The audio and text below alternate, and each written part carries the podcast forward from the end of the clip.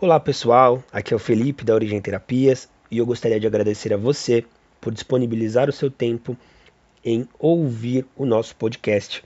Nós estamos oferecendo aqui um momento de reflexão, um momento de autoconhecimento, um momento de transformação da sua própria realidade de uma forma mais satisfatória, ok?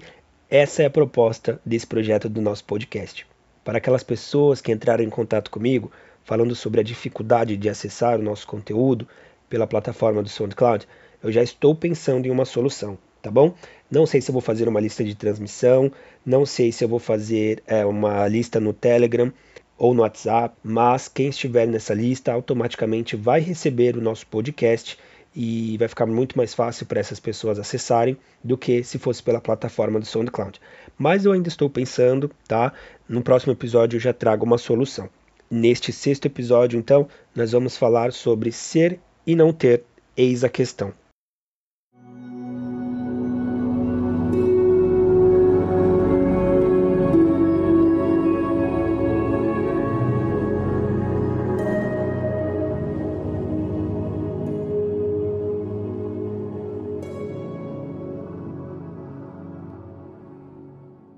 Para alguns espertinhos ou algumas espertinhas, isso soou um pouco parecido. Na verdade, a gente construiu esse título em cima do monólogo de Hamlet, Ser ou Não Ser, Eis a questão. A nossa proposta aqui é trazer uma reflexão de que ser é mais difícil do que ter, ou ser é mais importante do que ter. E nós sabemos que não é fácil falar sobre este assunto. Ainda mais para aquelas pessoas que estão passando por um momento de muito mais complicação nessa questão da pandemia, onde foram aí até mesmo desligadas dos seus empregos, sofreram uma diminuição no seu salário, ou tem que viver com a constante incerteza de que quando tudo isso passar vai ou não ter o seu emprego garantido. Mas a proposta é trazermos aí uma nova perspectiva sobre esta cultura do ter e quando nós falamos sobre a cultura do ter, nós voltamos lá na fundação do Brasil.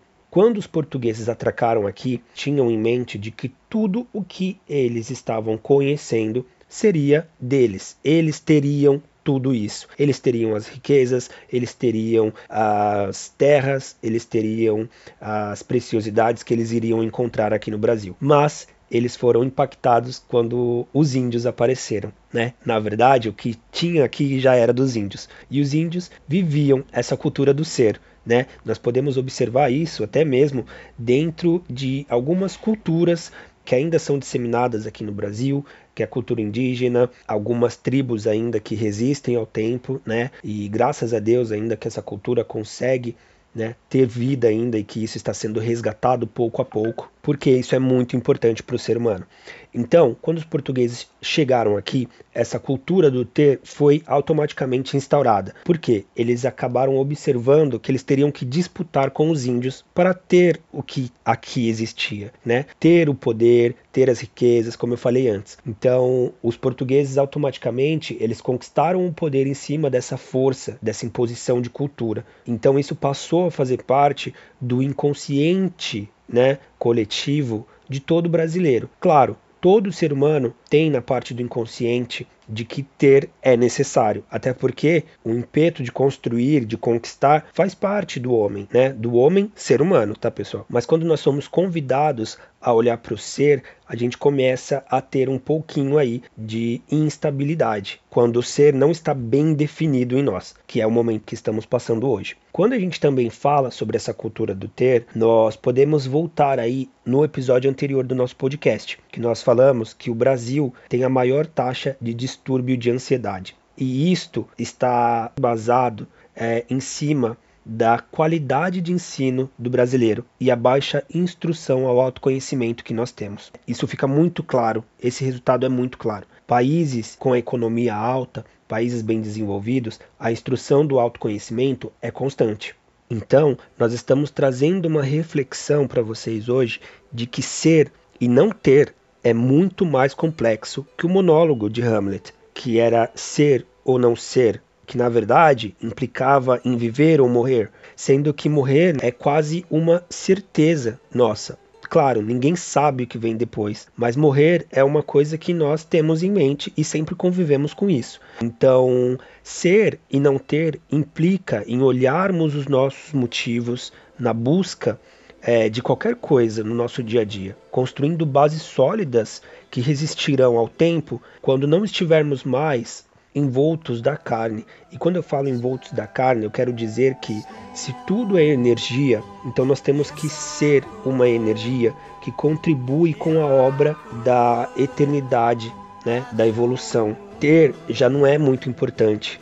É necessário, a gente está conseguindo fazer essa migração do que é necessário ter é, e do que nós podemos abrir mão. É, eu aposto que quando nós sairmos desse momento da pandemia, quando nós conseguimos solucionar estes problemas, muitos de nós vão ter um pouquinho mais de conhecimento sobre como gastar o seu dinheiro, como valorizar aquilo que tem, mas sem dúvida alguma de como é importante ser para ter coisas de qualidade. O caminho, na verdade, é ser para ter e não ter para ser. Ter o carro, ter o emprego, ter a roupa, ter o status é bom, é muito bom. Mas quando entramos em casa, quando deitamos a nossa cabeça sobre o travesseiro, a gente começa a perceber a qualificação do que temos, ela vem do que somos. Se nós somos uma pessoa do bem, se nós somos uma pessoa que contribui para outras pessoas que estão à nossa volta, se nós somos uma pessoa com princípios morais, se nós somos uma pessoa que sabe utilizar daquilo que tem com sabedoria. Bom, essa é a proposta desse episódio do podcast. Traga essa reflexão para o seu dia a dia, traga essa reflexão para as coisas que você vem querendo conquistar, para as coisas que você tem planejado neste momento de quarentena, porque quando tudo isso passar, você vai recordar de que ser é mais importante do que ter.